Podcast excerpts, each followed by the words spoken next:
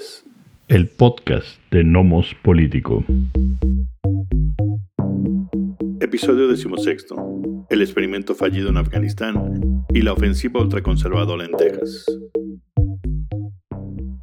Bienvenidas y bienvenidos a este decimoséptimo episodio del podcast de Nomos Político. Les saludamos Miguel Ángel Valenzuela y Amando Basurto. Y hoy trataremos de unos, eh, un par de temas eh, especialmente internacionales.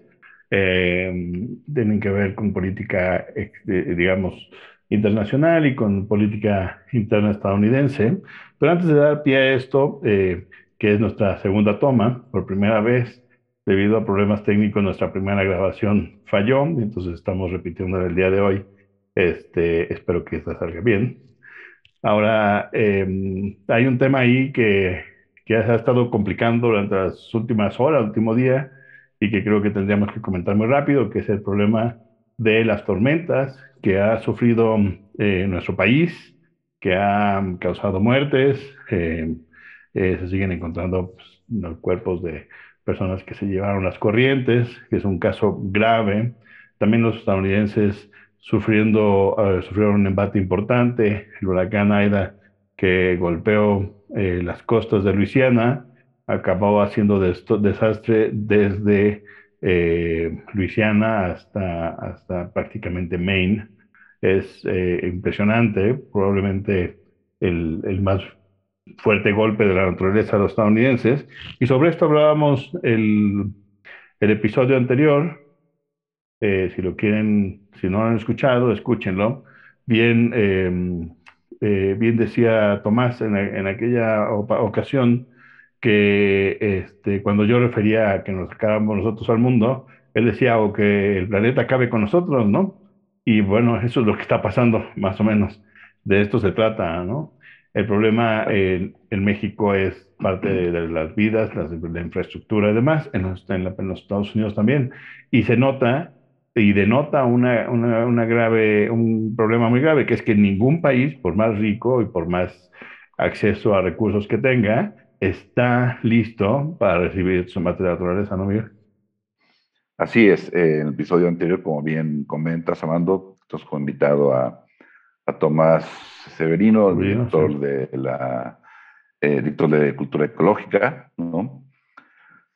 Eh, comentamos precisamente eso, como las, eh, a, raíz del reporte de Naciones Unidas sobre el, el, cambio climático, el calentamiento global, en fin, lo que un poco se nos esperaba o lo que ya se estaba viviendo, de hecho, desde algunos años y que en estas semanas, particularmente últimas horas, últimos días, hemos vivido, pues tanto en México como en Estados Unidos, también en otros, en otros lugares, hace ya algunas semanas, un par de meses. Em, sin duda es eh, eh, es impresionante ver ¿no? imágenes que hemos visto, repito, en varios países, las últimas horas, una vez más, en los Estados Unidos y en nuestro país también. Es, preocupante, es alarmante, es una muestra de pues, lo que significa justamente el, cambio climático, ¿no? Eh, y bueno, como ya se, comentó en el episodio que, que comentas, Amando, eh, que ojalá pues lo, lo, puedan escuchar quienes a su vez están escuchando este episodio, eh, para que un poco vean la, y escuchen la opinión de un experto justamente en el tema, como lo es Tomás, ¿no? las opiniones que vierte justamente en, el, en, el, episodio. Eh, y muchas de ellas, además, una vez más, lo estamos viviendo.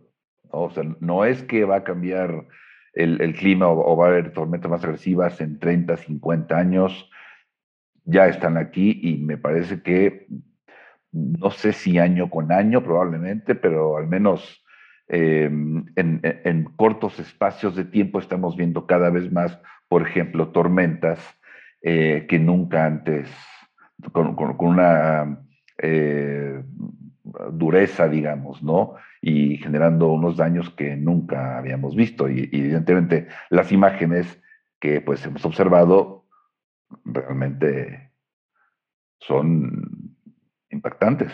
¿no? Sí, y alarmantes. No, hay otra palabra. Sí, sí. Así es. Y este, y bueno, recordar que el mes pasado le tocó a los europeos, Este, y así nos está pasando, ¿no? Pasamos de, de zonas que están en grave sequía a, zonas inundadas y destruidas en, términos de infraestructura por el agua, ¿no? Entonces, em, ahí queda el tema, no vamos a abundar en ello, pero eh, si quieren escuchar lo que comentamos con Tomás Severino, la, eh, la sesión pasada, este, está grabado, le, escuchen el, el, podcast número 16 y, este, y sigamos con el tema, los temas que nos reúnen hoy. Este, Miguel, por ejemplo, este, empecemos con el de Afganistán, ¿no? Este, un problemón, problemón para la región, problemón para el gobierno estadounidense. Y bueno, a ver, a ver quién, quién pesca más a este río revuelto. Claro, los últimos días eh, justamente hemos visto cómo a raíz del de el retiro, em, sobre todo del retiro ya eh, definitivo, digamos, de los estadounidenses. Recordemos que algunas semanas atrás se fueron retirando fuerzas internacionales, ¿no? Em, pero ya con el retiro de los estadounidenses, pues se, han visto muchas cosas. Se ha visto primero, claro, las, las imágenes en el aeropuerto de Kabul, la gente, cómo la gente se, aglutinaba de una manera realmente increíble para, pues, precisamente huir ¿no? de, de Afganistán. Esto como resultado de el rápido avance que eh, estaba teniendo el, el, talibán, ¿no? Ya se sabía que el talibán recuperaría eventualmente el control de, de Afganistán, pero los cálculos de la propia inteligencia estadounidense indicaban que sería en unos seis meses aproximadamente después del retiro de las tropas norteamericanas. Sin embargo, no fueron seis meses, fueron dos semanas prácticamente en lo que sucedió. Y eso, claro, alarmó a mucha gente en Afganistán, por lo cual pues querían, querían huir, ¿no? Mucha gente particularmente, pero únicamente, claro, a, a mujeres, ¿no? Que ven como una amenaza al, gobierno talibán por cuestiones que ahorita vamos a comentar y que muchas personas que nos están escuchando, pues probablemente ya, ya sepan, ¿no? A qué me estoy refiriendo. Están esas imágenes, eh, está esa necesidad, esa urgencia por salir de, de, de muchos afganos y afganas. Eh, a fin de cuentas, la retirada estadounidense eh, criticada eh, por tanto el interior de Estados Unidos como por, por, por, el exterior, porque hubo un mal, una mala planeación, digamos, de que por qué no planearon meses antes justamente la retirada, una retirada que eh, hay, que, hay que comentar, bueno, quien la, quien la acuerda no fue, por supuesto, Joe Biden, sino fue Donald Trump, ¿no? Que vamos a ir un poco para allá. Pero la retirada, lo que vimos, eh, pone una vez más en la palestra el, te el tema Afganistán, eh, el mundo vuelve a, a, voltear y a irse enterando de algunos elementos que aquí vamos a ir platicando eh, sobre este, este tema, sin duda complejo, por de, suyo, pues, complejo por muchas razones geopolíticas, en fin, eh, y claro, la, la, la, coyuntura, ¿no?, en la cual sale Estados Unidos y el, el talibán, ese enemigo que quisieron, pues, si no, si no destruir, sí debilitar considerablemente en esta... Eh, en esta, en esta larga guerra para los Estados Unidos y en esta presencia en Afganistán por, por 20 años. Sí, así es, y además, eh, digamos que para ponerle esferitas a este árbol de vericueto geoestratégico, eh, está a punto de cumplirse los 20 años, de conmemorarse los 20 años del ataque, los ataques terroristas en Nueva York y en Washington. Y esto, bueno, le pone eh, digamos, una presión mayor a la administración estadounidense porque tendría que mostrar eh, algún tipo de, de, visión favorable y en eso han estado trabajando. El gobierno estadounidense ha estado trabajando en decir, esta fue la mejor salida posible en las condiciones que había. ¿no? Eh, yo estoy convencido de que no había buenas condiciones de ninguna manera. Es decir, no había buenas condiciones hace tres años, no lo había hace dos, no lo había el año pasado. Todo retiro eh, se um, iba a involucrar una sensación de, eh, de derrota por parte de los estadounidenses y había que administrarla. Lo mejor que les podía haber pasado es salir dentro del caos y no perder eh, y no perder combatientes. Sin embargo, eh, me parece son 13 los estadounidenses eh, que son asesinados en el bombazo que sucede afuera, a las afueras del aeropuerto. Y eso ya cambia total, toda, la, toda la narrativa, ¿no? Porque perdiste vidas en el proceso. Um, es, es, un, es un caso complicado. Yo no, yo no, yo no, no, no creo que haya no es que lo hayan hecho bien, es que no había manera de hacerlo bien. Nadie creo que Por cierto, solo comentar muy rápido, Amando, ese atentado no fue por los talibanes. No, de hecho, talibanes murieron en el atentado. Exactamente. fue por otro actor implicado justamente en, en, la situación, ¿no? Que vamos a platicar. Sí, así es. Este, y, si, y bueno, pues eh, si quieres, vamos platicando sobre, sobre eso, sobre, sobre los actores y sobre el elemento geopolítico, ¿no? Claro, eh, bueno, para comprender, me parece, cualquier conflicto que, que este sea, hay que tomar en cuenta muchos elementos. Y en este caso de la situación en Afganistán, para considerar que Afganistán ha sido, bueno, Afganistán eh, y en general la, la, región, pues, ha sido de interés geopolítico para diversos imperios. Vaya, desde el siglo XIX, Inglaterra, Rusia y China se están peleando Afganistán. Así de sencillo, ¿no? Tal cual Afganistán, ¿no? Justamente eh, al, no poder conquistarlo ni, ni Rusia, siglo XIX, repito, ni China, es que acuerdan la creación de un Estado como, como colchón, de alguna manera, ¿no? Eh, después la pelea justamente con, con Inglaterra. Entonces, ha sido una región de interés geopolítico eh, inicios del, del, siglo, del siglo XX, hace casi 100 años, 1928, Inglaterra y Estados Unidos firman un acuerdo, pues en realidad para, para repartirse el, el, el petróleo. Inglaterra se quedaría con el petróleo del lado persa, ¿no? Eh, básicamente de Irán hacia el este, y eh, Estados Unidos con la parte árabe, particularmente Arabia Saudita.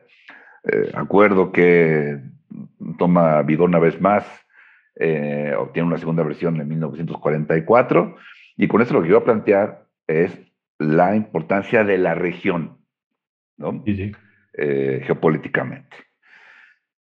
Eh, ya en el caso afgano, más allá de, el, de que se lo peleaban pues China, Rusia e Inglaterra, pues bueno, Afganistán tiene ahí una, monarquía que termina en, 1973 con un golpe militar.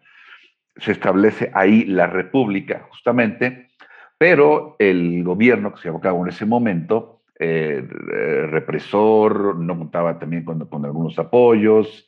Eh, a fin de cuentas, es eh, derrocado en 1978 y se impone un gobierno con tendencia socialista de hecho, son prácticamente tres gobiernos porque van, hay un gobierno, eh, se quita, digamos, es, derrotado por otro, también socialista, los tres con más menos apoyo de la Unión Soviética. Em, que hay que decirlo cuando eh, viene la, invasión soviética, viene un importante apoyo a los derechos de la mujer, por ejemplo, un gobierno sí con el Islam como, como, como guía, pero no ser, digamos, el centro justamente del, del gobierno, sino una cuestión de más de enfoque socialista. Pero justamente eso es lo que provoca el, el interés de Estados Unidos ¿no? por, por entrar, digamos, en el conflicto. hablamos de una lógica de guerra fría, por supuesto, lógica suma cero, básicamente, ¿no? Lo, yo lo pierdo y ahí está la Estados Unidos, particularmente justamente con Ronald, con Ronald Reagan, ¿no? Eh, y ahí se involucra Estados Unidos en esta guerra que, pues, finalmente termina con la salida soviética en 1989. Y entonces lo que tenemos es en realidad una suerte de, de continuación de lo que estaba pasando, es decir, no hay un proyecto político afgano porque no hay unidad, porque hay muchos eh, grupos, muchas etnias, están em, los pastún, los pastunes que son los que eh, dominan, ¿no? básicamente, nada más que no son los únicos. Están los, los tayikos, están los hazaras, están los uzbecos, que son algunos de ellos. ¿no? Es decir, hay muchos. Ciertamente, otro elemento es la religión. Sí, el 90% es sunita, el 10% es chiita, pero también dentro de los sunitas hay diversas... Interpretaciones. Eh, ¿Perdón? Interpretaciones. Exactamente, ¿no? Eh, entonces, no hay unidad, no hay un proyecto político, eh, son diversos grupos que pelean por el poder. Y eso es lo que sucede en el 90, del 92 al 96, ¿no? Eh, una pelea justamente entre grupos cuando se crea el, el, Estado Islámico de Afganistán. Y posteriormente el Emirato ¿no? de Afganistán. ¿sí? El Estado Islámico. Entonces, es parte de lo complejo, esa gran, esa gran diversidad. Y estos años son los que dan eh, precisamente nacimiento al talibán. Estos años hasta el 95. Exactamente. Eso es lo que en el asunto del talibán, posteriormente también de, de Al Qaeda, esa, esa diversidad ¿no? de, de visiones religiosas, políticas, sociales, que son además excluyentes, ¿no? Muchas de ellas. Entonces, es parte justamente de, lo, complejo de, Afganistán. No es solo el que es un lugar de interés geopolítico, sino aparte, ¿no? Eh, es un, tiene una gran diversidad étnica, religiosa, que, por decirlo menos, complica importantemente eh, la posibilidad de un, un, proyecto eh, digamos, afgano. ¿no? Sí, claro, claro. Y eso hay que sumarle eh, el, el, problema que implica para cualquier nación tratar de controlar ese territorio. Digamos que geopolíticamente es, eh, podría ser clave si uno solamente mide geográfica, ¿no? Mente Asia, pues eh, Pakistán y Afganistán tienen posiciones eh, muy importantes porque están justo al centro y quien controla el centro, digamos, de ahí puedes controlar operaciones de inteligencia, militares y demás alrededor de Asia, y entonces por eso son más o menos importantes. El problema es que de, si, no, si no tomamos en cuenta las repúblicas exsoviéticas, el único país de la zona que está landlocked, es decir, que no tiene acceso al mar, es Afganistán. Así es. Y entonces yo, yo argumento que parte de la, de la, de la idea de que eh, Afganistán sea un, se llama cementerio de los imperios, ¿no? Así por lo menos los estadounidenses lo llaman, en esta idea de es un lugar donde por alguna razón los imperios pierden, pues la razón me parece que no es ninguna magia ¿eh? de, en Afganistán, sino todo lo contrario, la falta de magia en el sentido de, de falta de recursos, ¿no? Es decir, las invasiones, los imperios y demás se sostienen de, de, los recursos que se pueden extraer de los lugares que invades y Afganistán es una zona muy pobre, ¿no? Es una, una zona muy pobre, con, con, con, pocos recursos que explotar, ¿no? Otra vez se combina el asunto de tener un, un espacio geoestratégico especial, importante, pero que no tiene recursos. Entonces, cuando tú llegas y quieres dominar Afganistán por 5, 10, 15 o 20 años, pues no te toca más que poner de tu bolsillo porque no le puedes sacar digamos, de los afganos o de su territorio para mantener la invasión. Y por eso es un cementerio de imperios, porque cada, cada vez que se intenta, pues se falla, no hay, no hay bolsa que resista, ¿no? Ese tipo de, digamos, de flujo de capital necesario para mantener la, invasión. Y, la economía afgana es una economía, la verdad, lenta y y me parece que hasta ciertos momentos eh, sobrevalorada.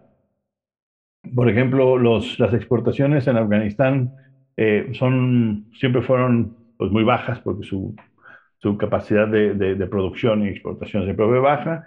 Empezó a, avanzar en los últimos años, ¿no? Con la consolidación de un gobierno, sí, corrupto, el de Ghani y demás, pero bueno, un gobierno que dio cierta solidez durante algunos años y el, eh, la economía empezó a mejorar, pero el, casi el 50% de, lo que, de lo que exportan son, son tapetes persas.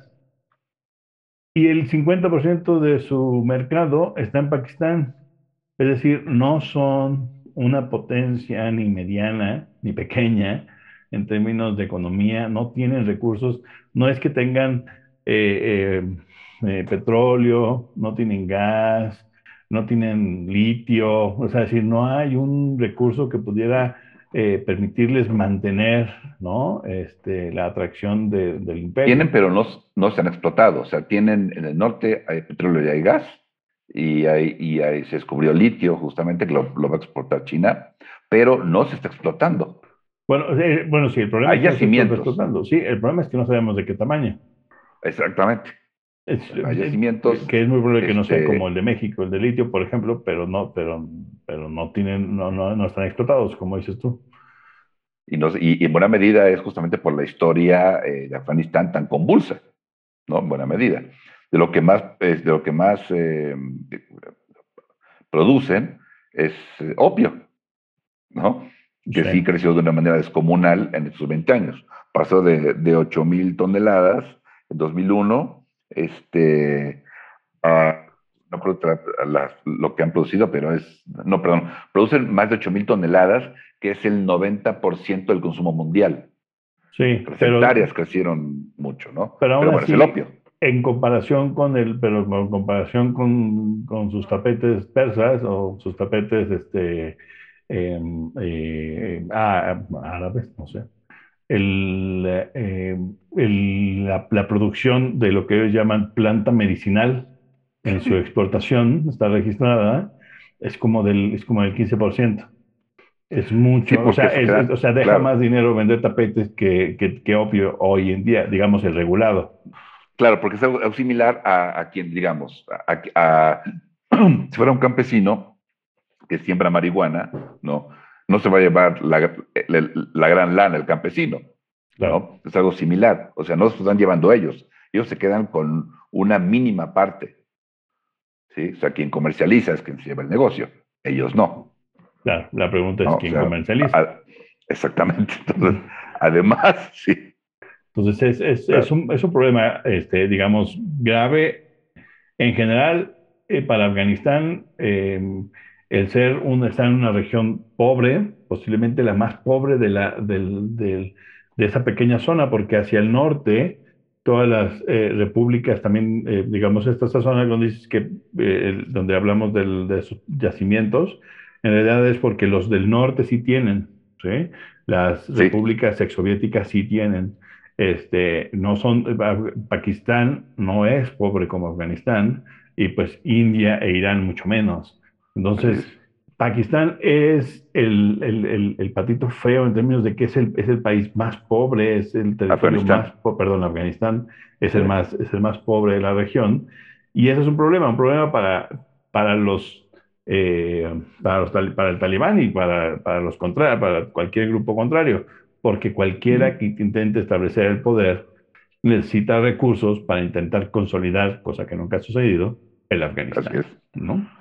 Y además es un, es un, lugar de interés eh, geopolítico por el paso de gasoductos, oleoductos, ¿no? Eh, que van de, de, Irán a China, a las repúblicas soviéticas, Pakistán, en fin, es un lugar de interés. Así es. Es también. Por eso ahora eh, ante la retirada estadounidense, pues ganan, que la otra que bueno, ¿quién gana ante esto? Pues gana China, que ya tiene acuerdos con Afganistán para algunos de los elementos, eh, aparentemente gana Rusia, Hay que ver qué otros actores pueden también ahí como salirán. Probablemente, probablemente Irán, inclusive. Sí, sí, sí. Sí, no, bueno, la, la, eh, aquí, aquí digamos que todos ganan, incluso los Estados Unidos, en términos de que la derrota significa ganar en términos de seguir pagando menos, ¿no? O sea, tener que vaciar menos capital a esta invasión, ¿no? Entonces, en, eso ganan. Este, y probablemente si, si, lo quisiera vender como tal en, algún, en el futuro, se puede decir si es que lo logra consolidar, un cambio de paradigma de política exterior en los Estados Unidos, este, Joe Biden podría ganar mucho a partir de, de, la salida y modificación de la política exterior. Todos los demás, todos los demás ganan, menos los afganos y las afganas que se quedan ahí, ¿no? Este, en un país en esta convulsión y bajo un, régimen talibán que no parece, a mí no me parece, entiendo que puede ser, podría ser un poquito más moderado en su lenguaje especialmente y en su forma de expresión, eh, porque se, se, da cuenta que, una, que un Afganistán dividido es lo que permitió o, lo que lleva a la, eh, eh, a la invasión y a, mantener a los estadounidenses 20 años ahí. Entonces, me parece que puede que lo haga, de esa manera pueda que cambien su forma, pero aún así no me parece una, que, los, que el talibán tenga un plan mucho más eh, digamos, claro en términos de administración y demás para, para, para, dirigir el país, ¿no? Y, la, mm, eh, y bueno, China, Rusia, todos, todos ganan geoestratégicamente porque, bueno, eh, se expulsa al, al, digamos, al enemigo, ¿no? este, al contrincante de la zona y, y el, el, contrincante sigue sin poder definir su, su política exterior y su, y su capacidad de acción militar. Claro, eh, el, talibán, en efecto, em, se mostró con un discurso un poco más moderado, ¿no? Eh, pero también a los pocos días comenzó a haber contradicciones entre declaraciones justamente de talibanes, ¿no? Eh, a cargo de algunas provincias, en fin, había que decían, no, no, no, no, o sea, es el mismo gobierno de hace 20 años, es la misma visión, son las mismas ideas, eh, se vieron cambios, digamos, físicamente en algunas ciudades de manera muy, muy rápida, eh, conscientes mayormente precisamente a la cuestión que tiene con, con, la mujer, ¿no? con derechos de la mujer, eh, cosa que es verdaderamente muy, muy, muy lamentable, por decirlo menos. Em, en efecto, se duda que tengan un buen proyecto de gobierno, en términos de hay que generar estabilidad, eh, cosa que sí lograron, pero también sabemos cómo lo lograron hace ya 20 eh, años. Exactamente, 20 años, ¿no? Un poquito más. Eh, sabemos cómo, cómo lo hicieron, pueden generar esta estabilidad, ese orden, pero hay que generar también dinero, hay que generar desarrollo, hay que generar empleos, no hay comida, no hay medicamentos. Entonces, todo eso ¿Cómo, lo van a hacer? ¿no?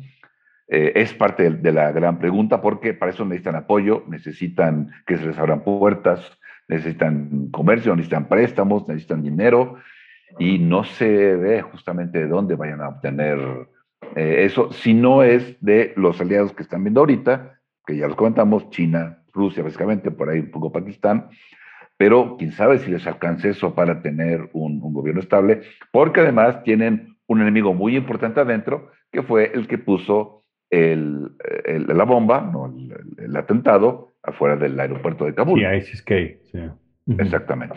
Sí, sí, sí, por supuesto, tienen eso sí, y los, eh, y los tradicionales mujahidines este, del norte, de la Alianza del Norte, que son sus eh, rivales tradicionales, y, y, sí, el talibán, el talibán es una serie de células y es muy difícil organizarse en cualquier tipo, no nada más son ellos, cualquier tipo de, de guerrilla que se organiza en células, cuando intentas poner, establecer orden, eh, es lo más complicado y me parece que eso es lo primero que van a, a, tener que lidiar, con lo que van a tener que lidiar, que es poner orden entre sus rangos, entre, entre sus grupos, ¿no?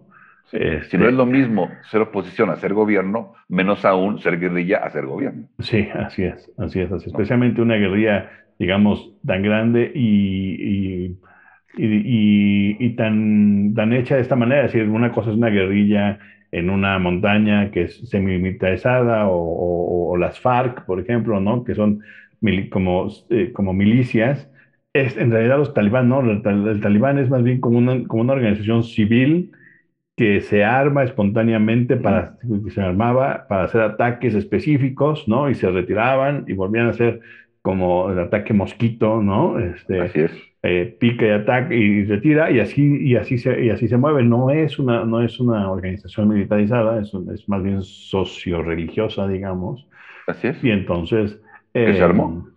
Em, sí, sí. Y entonces, y, pero además, pero no, no tiene disciplina, ¿no? No tiene necesariamente disciplina militar y esto van a tener que hacerlo. Ahora, los brazos caídos que vimos del gobierno que abandona a los afganos y los brazos caídos del, del, ejército, puede que mucha gente del ejército diga, bueno, pues ahora cooperamos, tenemos el entrenamiento que nos dejaron los estadounidenses.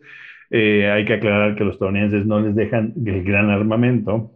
Y explicaba yo que era por, por dos razones. Una, porque en Irán le sucedió, ¿no? Este, armaron hasta los dientes al Shah cuando viene la revolución iraní, este, el nuevo gobierno revolucionario iraní, ¿no? Este, eh, de la República Islamista se queda con, con la infraestructura que había en Irán, que había sido en buena manera, digamos, eh, propiciada y semipagada por el gobierno estadounidense. Eh, lo mismo le pasa en Irak, cuando, cuando ISIS se queda con el armamento, con los vehículos y demás del norte, y se crea, eh, y, se crea ISIS y el califato.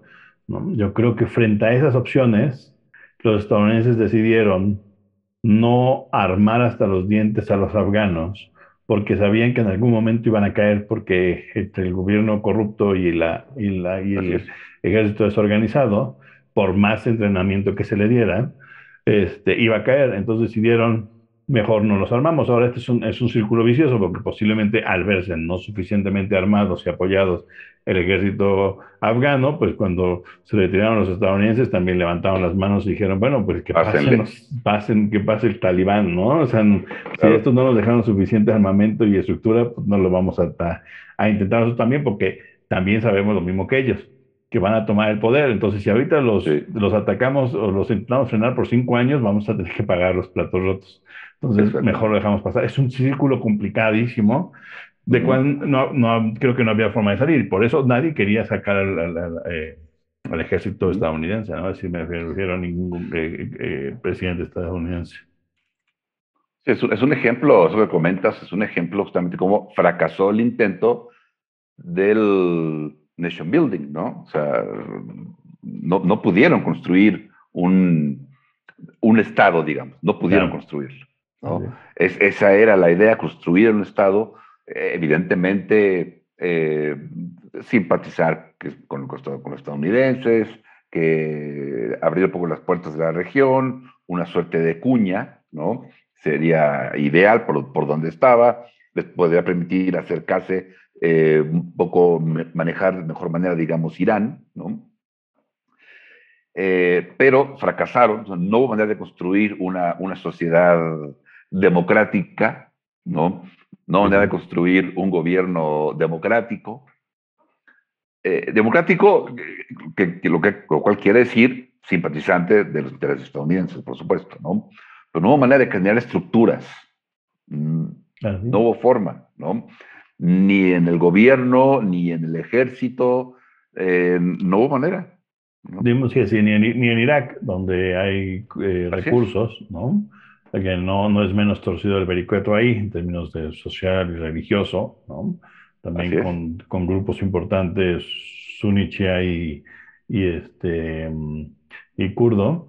Eh, pero, pero el problema es el mismo, creer que puedes llegar e imponer una forma de organización, ¿no?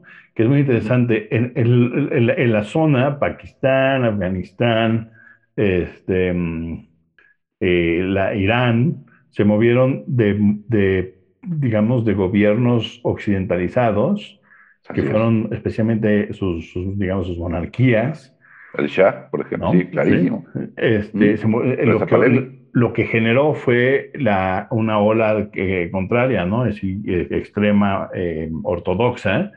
Y, y, lo mismo, y la zona, en la zona está sucediendo. No, no, no, no, creo que sea específico de la zona, pero es interesante decir, porque es un fenómeno que tiene que ver con la invasión.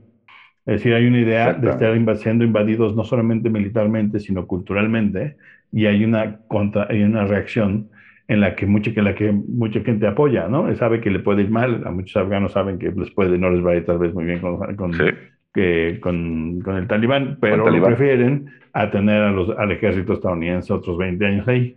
Entonces, una, una, versión local, ¿no? A la, a la invasión extranjera. Así es, este, de, de, de, de su caos a nuestro caos, pues mejor es nuestro, ¿no? Entonces, pues sí este, eh, preferimos el local y entonces ya vemos si lo modificamos nosotros. Pero entonces hay que asumir, porque aquí es muy importante, yo siempre acentúo este, este tipo de elementos, eh, porque todo mundo de pronto nos movemos en este filo delgado entre el intervencionismo y no, ¿no? Cuando intervienen los estados, ah, no, es que son muy intervencionistas, es que las potencias, es que... entonces cuando dejan que no, cuando no intervienen, llegan que pase esto, ah, no, ¿por qué no intervienen? O sea, hay abusos de derechos, ah, pues sí, entonces estamos a favor o en contra de la intervención, porque pareciera que estamos a favor de la, de, la, de, de sí y de no, dependiendo de cómo se nos, este, nos gusta lo, lo, lo que vemos en, en, en, el país o en la región que tiene que ser intervenido. Y luego creo que es, luego, luego creo que peor, o sea, parece que lo que, lo que se quiere es algo muy, muy naif, muy inocente, ¿no? De un intervencionismo de las potencias, ¿no? Pero idealista. Sí, sí, que intervengan las madres Teresas de Calcuta. Es, pero muy de buena onda, ¿no? Así, eh, respetando, eso, así no suceden las cosas, ¿no? no. Porque además van a intervenir, eso quiere decir que van a invertir dinero, van a se van a perder vidas, ¿no? lo cual le importa al país que está enviando soldados. O sea, está, está, pues, está invirtiendo en algo. Y no, lo que, lo que espera de ganancia no son aplausos. Sí, no, no, no. ¿no? Tal vez los canadienses sí, pero nada más. Este, o sea, esperan algo de regreso. Entonces, eh, los países, eh, eh, es muy fácil, tú vas a acordar, Amando, cuando fue esta cuestión de la independencia de, Sudán del Sur, ¿no? Enseguida el mundo volteó los ojos y este, Sudán del Sur, que, que se libere, como no, la, independencia, ta, ta, ta, ¿no? Darfur estaba unos kilómetros más al oeste y nadie fumó Darfur. Sí, ¿no? ¿no? Nadie fumó Darfur, ¿no? ¿Por qué Sudán del Sur sí? Porque había petróleo. Y nadie fumó Darfur. Digamos que los, los, que fumaban Darfur eran los que los, también lo habían estado fumando por los últimos 5 o 7 años. Es decir, esos, ese, ese grupo muy pequeño, ¿no? Pero el resto. Claro, exacto. Porque los países operan por intereses. Así es. por intereses, no por idealismo. ¿No? Sí, eso no es de buenas voluntades. Entonces, y aquí si pides que un país intervenga, si pides que un país intervenga, ese país va a querer una recompensa. Sí, pero y no lo va a hacer porque si te tiene, si, eh, si es, es, otra vez un círculo, ¿no? Si a un, país va a intervenir sin que se lo pidas, cuando se lo tienes que pedir es porque no ah, tiene, porque no tiene intención y no tiene interés en hacerlo. Interés. No, no, no, no es decir, es, es medio medio, medio eh, eh, sin sentido pedirle a un país que intervenga. Pues si no ha intervenido es porque no tiene interés. Y si le pides que intervenga, interviene, va a intervenir mal, no va a intervenir como tú quieres tampoco, porque ni va a tener los, ni va, ni va a poner los recursos, ni va a apoyar las iniciativas que tú crees que tendría que ser, es decir, no funciona así. Ahora, si queremos que tiene, que creemos que tiene que intervenir y que los estadounidenses tienen que estar otros 20 años ahí para garantizar los derechos de todos y todas en Afganistán, pues entonces que se haga, pero entonces asumamos que la intervención sí nos gusta. Yo, yo estoy en contra de, esta visión, pero entonces hay que reconocer que el intervencionismo es positivo. Y ese es el intento viejo, este, pues ahí medio, este, medio fumado, que se intentó ah, en 1994-95, durante el intento, donde los preparativos para la conmemoración de los 50 años de la, eh, de la fundación de la ONU. Eh, desde entonces tenemos todo un debate sobre el intervencionismo humanitario que se ha quedado estancado por obvias razones, porque no tiene sentido, nadie va de humanitariamente, es imposible. Y cuando lo hacen, lo hacen mal, ¿no? Este, y si no, bueno, hay que ver Somalia para, para entender un poco cómo funciona el intervencionismo, o, o, Libia, hoy, ¿no? Para entender cómo... Y tampoco se argumentó monetariamente. Bueno, eh, las dos sí, en realidad los dos sí, la, entrada a Somalia... Sí, pero porque hay un, colapso hay un colapso del gobierno. Sí, pues, pues es humanitario, igual, que, igual que en Libia, hay un colapso del gobierno, bueno, no, el gobierno va a atacar a la sociedad civil en, en el este, ¿no? Entonces hay que detenerlo, y por asuntos humanitarios hay que, hay que bloquear aéreamente este, al gobierno de Libia, ¿no? Y prácticamente lo destruyen y hasta hoy sigue siendo un caos, ¿no? Lo único que se generó fue caos en la zona. no que se haya sido mejor antes, es que era de malo o de peor. Pero el asunto aquí es el asunto si voy a intervenir. Y solamente intervenir humanitariamente es la peor forma de intervención que hay, porque no hay objetivos, o sea, hay objetivos como muy vagos, muy generales y de construcción de naciones, ¿no? De, de reconstrucción ideológica y demás, que bueno, no se hace en una ni dos generaciones, ¿no? Entonces ahí hay el problema de, de Afganistán. Y, y, si quieres, este, platicamos el, el, otro tema, ¿no? Este, hablemos del, del tema de la, de la, grave legislación que fue aprobada en Texas, una eh, legislación que restringe el aborto legal, ¿no? Hasta las seis semanas. Eh, eh, lo que hace eh, es que no protege a las mujeres con, eh, con su, derecho de acceso al aborto cuando son víctimas de violación o de incesto, ¿no? este, y, y, bueno, tiene una serie de aristas y complicaciones, entonces, este, que tienen que ver también con, con el actuar o no de la Suprema Corte. Claro, el, el, el gobernador de Texas no, anunció justamente esta nueva medida, esta nueva ley que impactaba en, eh, pues, bueno, en lo, que generó Roe versus Wade, te comentaremos un poquito. Eh, y entonces se pide al Suprema Corte que, pues, que intervenga, ¿no? Que, mm, que niegue, digamos, que cancele esta posibilidad de esta declaración en Texas para que a las mujeres el acceso justamente al aborto, ¿no? En donde, bueno, cada gobierno estatal puede, puede matizar, digamos, cuándo puede una mujer no acceder, acceder o no, pero esta es sumamente restrictiva. Por eso se pedía que, que la Suprema Corte este, interviniera. Y bueno, lo que es la Suprema Corte es no vamos a meter las manos. ¿no? Lo que decide es no meter las manos. Eh, ganan, eh, recordemos que son nueve jueces y juezas ¿no? en la Suprema Corte. Eh, gana 5 a 4 el no intervenir, ¿no? Por lo cual se mantiene justamente la ley en Texas, que hace un par de días entró en vigor.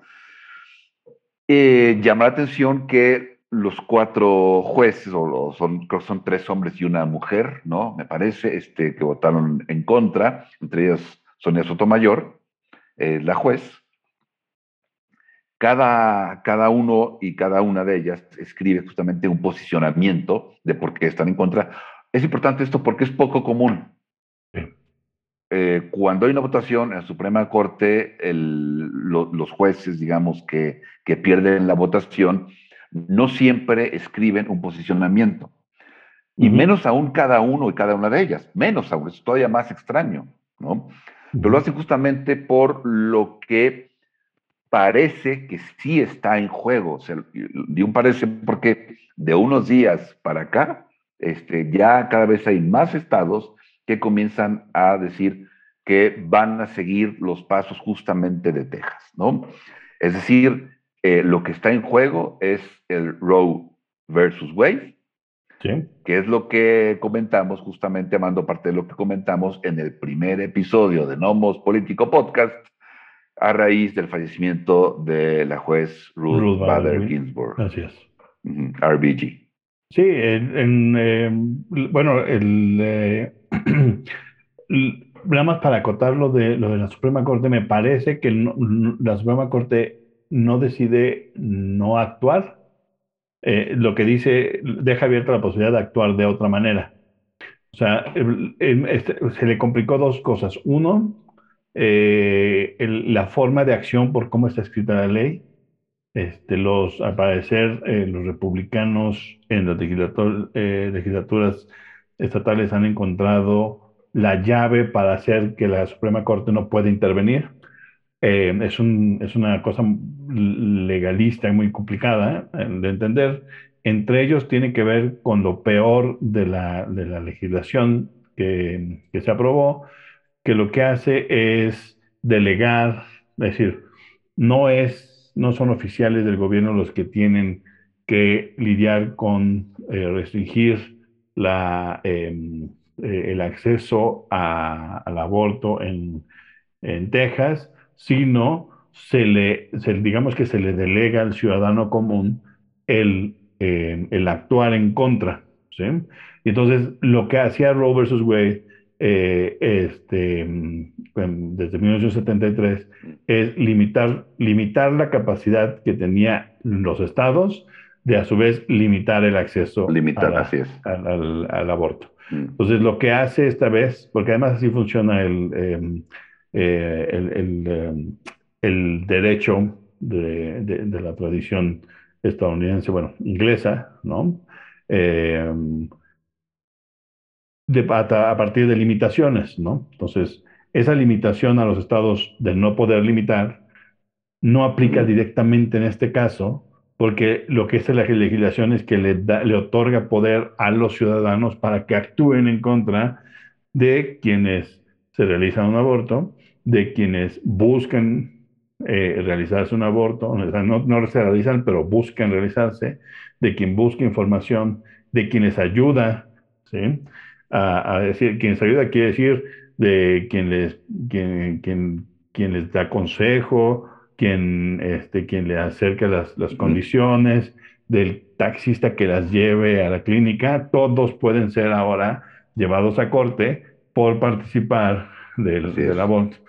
Y lo otro es que en la siguiente parte de, la, de lo que pasó con la Suprema Corte es que ya entrada en vigor la, la ley, los em, ciudadanos y organizaciones de Texas, em, bueno, mayoritariamente ciudadanas, por supuesto, le piden a la Suprema Corte que intervenga en términos de que detenga, de que detenga la aplicación de la ley, y la Suprema Corte dice que no tiene, no tiene condiciones para hacerlo, que no hay. Las mismas razones por las que no podía, no podía llevarse el caso inmediatamente a la Corte es por lo que no se puede detener, ¿no?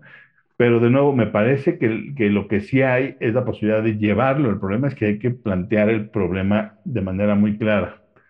Y el problema eh, en general es que Roe versus Wade se quedó eh, corto, ¿no? corto desde el principio. Desde el principio, así es, lo platicábamos este, en, el, en, el primer, en la primera emisión de El primer intento, la primera versión. Ah, sí. No, no, y en el primer intento también. Claro, en el primer, sí.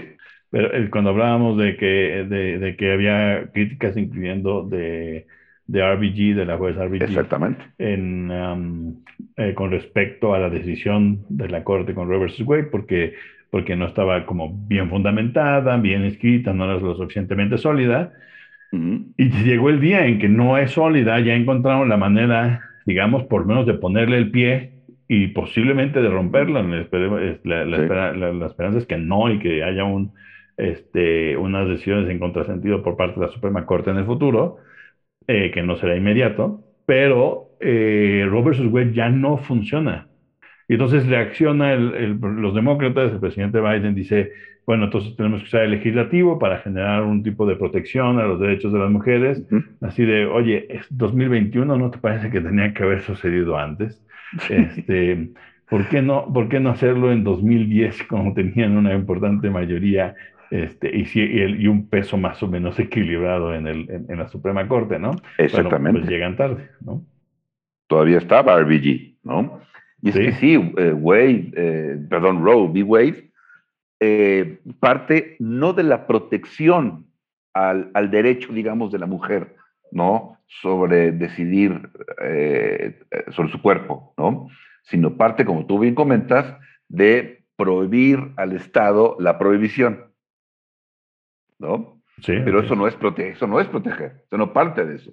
Bueno, lo único que protege Roe versus Wade es lo que la base está sobre, sobre el derecho. El debido proceso. Bueno, parte del debido proceso, pero eh, sobre la base de el, la, em, el derecho a la, eh, a la, privacidad o a la intimidad. La privacidad. Es decir, es, es, una, es un asunto privado la decisión de terminar una, este, un embarazo y por lo tanto los límites no pueden ser absolutos. ¿no? Así es. Este, ese es parte del argumento, pero el argumento se va hasta ese punto y no queda puesto en, eh, en, en, en, Roe versus Wade una declaración que diga es derecho inalienable de las mujeres ¿no? el control sobre sus cuerpos, que tendría que ser la base de saber sí o no, si hay restricciones o no, tendría que ser con base en ese derecho. Exacto. Y luego hay otro elemento que eh, no sé si voy a explicar o no, francamente. Ah, eh, yo cuando, cuando me enteré de, eso que voy a comentar, sí dije, ah, caray, eso no, no pinta bien, que es la, la propia, em, es Nancy McCorby, si yo no recuerdo, que era, eh, ella era Jane Rowe, justamente, ¿no? años después, ella se arrepiente y dice, bueno, la verdad es que fui manipulada por dos abogadas, ¿no? Que querían hacer algo, pero yo me arrepiento y ella se vuelve una, em, una, una crítica justamente de Roe versus Wade, ¿no? Ella, de hecho, le pide justo a la Suprema Corte que reconsidere, ¿no? Porque ella misma se arrepiente, junta firmas, ¿no? En fin. Entonces, eh, es decir, al decir, bueno, es que me arrepiento, fui manipulada y además mentí, eh, no sé si puede aplicar esta cuestión de fruto, fruto del árbol envenenado, pues, ¿no? Claro. Em, porque, porque todo en realidad surge, el, origen de todo eh, surge de una falsedad. Entonces, no sé, por ahí lo pueden también intentar. Em, pero, bueno. Ese, ese, caso hubiera funcionado antes, y hubiera funcionado hace 15, hace 10 años también, y no funcionó. Es decir, este, yo creo que, que, que, que, este caso que dices lo que hace es también refrendar la idea de los, lo conservadora que es la, la, sociedad estadounidense. ¿no? Este, a pesar de que hoy hay una mayoría importante que dice que las mujeres tendrían que tener acceso libre a este, a terminar sus, eh, sus embarazos en ciertas condiciones, no nada más porque sí y no todo el tiempo. Es decir, encontrar esa opinión es muy difícil. Yo sí hay, sí hay mucha gente que está de acuerdo que en cualquier momento, ¿no? Y yo me sumaría a ella, en cualquier momento y, bajo cualquier condición, la tendría que estar bajo, eh, su cuerpo tendría que estar bajo su control, pero hay una mayoría que dice, bueno, sí, con estas limitaciones, ¿no? El problema en Texas es que prácticamente cancela la posibilidad, porque pues, la, no necesariamente las mujeres saben a las seis semanas que están embarazadas. Exactamente. Este, eh, evidentemente, en casos de violación, seis semanas es casi imposible. Hay que, o sea, hay que pasar por el trauma y después hay que desenvolver eh, la posibilidad de, de, acusar, ¿no? Que, que uno fue este, víctima de violación y después este, la, toda la resolución de, de, o sea, tomar la decisión de, de terminar el embarazo pues no puede hacer, no, no seis semanas es imposible. Entonces lo que hace prácticamente es cancelar la posibilidad, digamos, casi prácticamente de, de, de, realizarse abortos, ¿no? Y bueno, ya se están sumando, como estamos, están sumando estados. Mississippi es quien más, tiene una postura como más agresiva, ¿no? Eh, la, la, la, del estado eh, cuenta que le va a solicitar a la Suprema Corte que anule el veredicto de, de Roe versus Wade, ¿no? Mm, Entonces sí, se están sumando, por eso se ve como una amenaza, que lo comentamos en un momento, ante la, el fallecimiento de, de RBG y el nombramiento por parte del presidente Trump en ese momento de una nueva juez, precisamente conservadora, pues daría una, una ventaja, eh, en ocasiones clara ventaja, a la ala conservadora de la Suprema Corte de los Estados Unidos, SCOTUS, ¿no? Lo que sucedió con el nombramiento de Amy Coney Barrett. Y está aquí como la primera, tal vez la primera muestra de, de ese, pues ese cambio y esa amenaza justamente a una em, pues decisión tan importante en su momento, allá por el 73, Así que es, fue el Roe versus Wade. Sí, y hay que decirlo que, eh, eh, y, y, enfatizar que no es una pequeña mayoría y como de panzazo este, sucede, es una mayoría 7 a 2 en la Suprema Corte en, en, 73 que la posibilita. Hoy el problema es que siempre, el problema de la Suprema Corte estadounidense en general es que siempre ha sido política, siempre ha sido politizada y hoy es ideológicamente, ideológicamente radical y politizada, ¿no? Y hoy hay una mayoría conservadora 6 a 3. Solamente hay 3. El único que se mueve, que es muy interesante porque... Fue Roberts, ¿no? Sí, pero Roberts es el que es el, el, el, eh, el presidente de la corte, el chair, sí. ¿no? Este, es el... Eh, acaba siendo, bueno, cuando, cuando, lo, cuando lo, a él lo, lo nombra George W. Bush y en ese momento era eh, pero un lagrimeo liberal de decir, este no es señor ultraconservador, ¿cómo va a ser este, eh, eh, de, la Suprema, de la Suprema Corte? Además, presidente, porque es tan absurdo y tan vieja la, situación, la, la, institución estadounidense, que la presidencia de la Suprema Corte no es rotativa ni nada, sino que uno asigna, es decir, cuando, la, la silla como tal queda vacía, el presidente que está en ese momento en el poder, decide quién va a ser el presidente. y si consigues que nombrar a alguien joven, pues ya controlaste la, este, eh, digamos, la Suprema Corte por 20, 30 años, ¿no? Y eso está pasando mm. un poco con Roberts, pero interesantemente se ha movido tanto a la derecha el resto de los, de los nombramientos que Roberts, que era el, el, el terrible temor de los liberales, ahora se junta con los liberales y vota con ellos por la extrema eh, es. decir, eh, nos, nos, alarma la, la, eh, la, situación en Afganistán con el talibán, pues es alarmante la situación en los Estados Unidos con estos jueces, ¿no?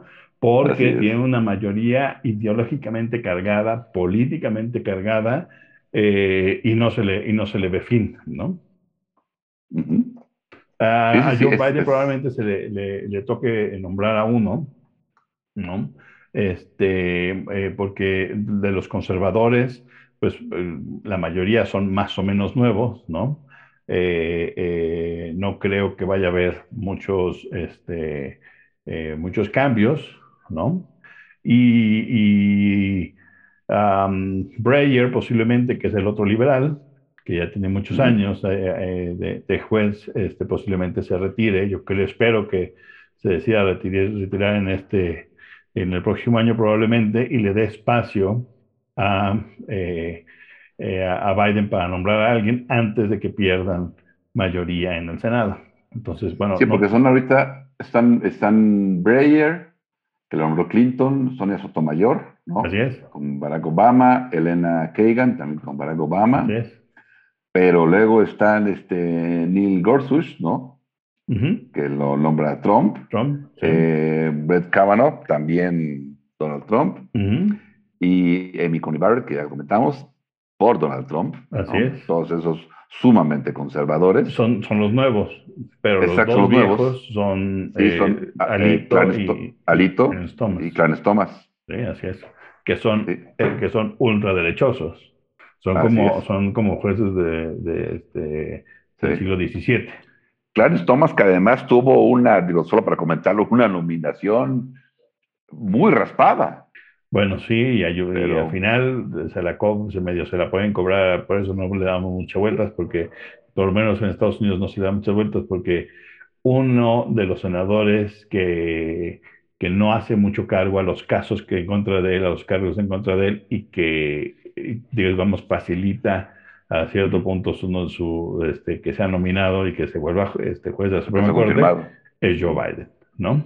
Joe Biden. Entonces, este, ahorita no le van a mover a esas razones y a esos porqués, pero eh, eh, digamos que si uno ve alrededor del mundo, posiblemente, si uno es serio con la crítica con respecto a que estas, estos, estos niveles de, de, de Suprema Corte ¿no? Especialmente en el caso de Suprema Corte de Justicia o Constitucional en algunos países, que sea más o menos em, eh, equilibrada, eh, si no necesariamente neutral. La peor entre los países desarrollados es la estadounidense. Es la peor Suprema Corte posible. Y, bueno, ahora eh, habrá que pagar los platos rotos de que la señora RBG no haya decidido irse, porque efectivamente yo creo que yo lo he pensado mucho. me parece que una de las razones es porque es demasiado poder para el señor este, Barack Obama nombrar a tres. ¿A cuatro? Supongo que en ese, en ese momento, en ese momento se imaginó, dijo, es demasiado poder, no, no, no, no es buena idea que yo renuncie ahorita. Digo, a menos, a menos que la otra opción sea, yo me aferro al hueso y no me quiero ir de mi trabajo, ¿no? Este, pero, la, pero la otra es, en términos de, de equilibrio, me parece que no es buena idea que yo, que yo renuncie ahorita, ¿no?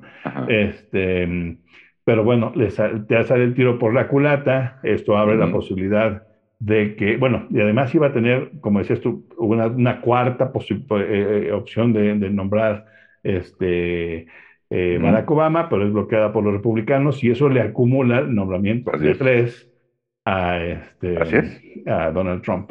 Entonces, Ruth Bader Ginsburg, al no tomar una decisión a tiempo, en realidad abre la posibilidad la de esta monstruosidad de Suprema Corte que hoy tiene. Que estamos viendo hoy en día. Así es. Así es. Pero bueno. Pues aquí le dejamos, Amando. Así es. Muchas gracias a quienes nos acompañan, quienes nos escucharon en este decimoséptimo episodio del podcast de Nomos Político. Eh, pues la recomendación de que escuchen el, anterior, el episodio 16 sobre calentamiento global, cambio climático, y bueno, pues echen ojo a los demás, a ver cuál les late. Creo que encontrarán cuestiones muy interesantes. Eh, y bueno, pues nos escuchamos pronto. Nos escuchamos pronto. Tápense, abríguense, que hace frío y está lloviendo. Saquen de paraguas. Así es. Que estén bien. Hasta luego. Hasta luego. Este fue Nomos Político.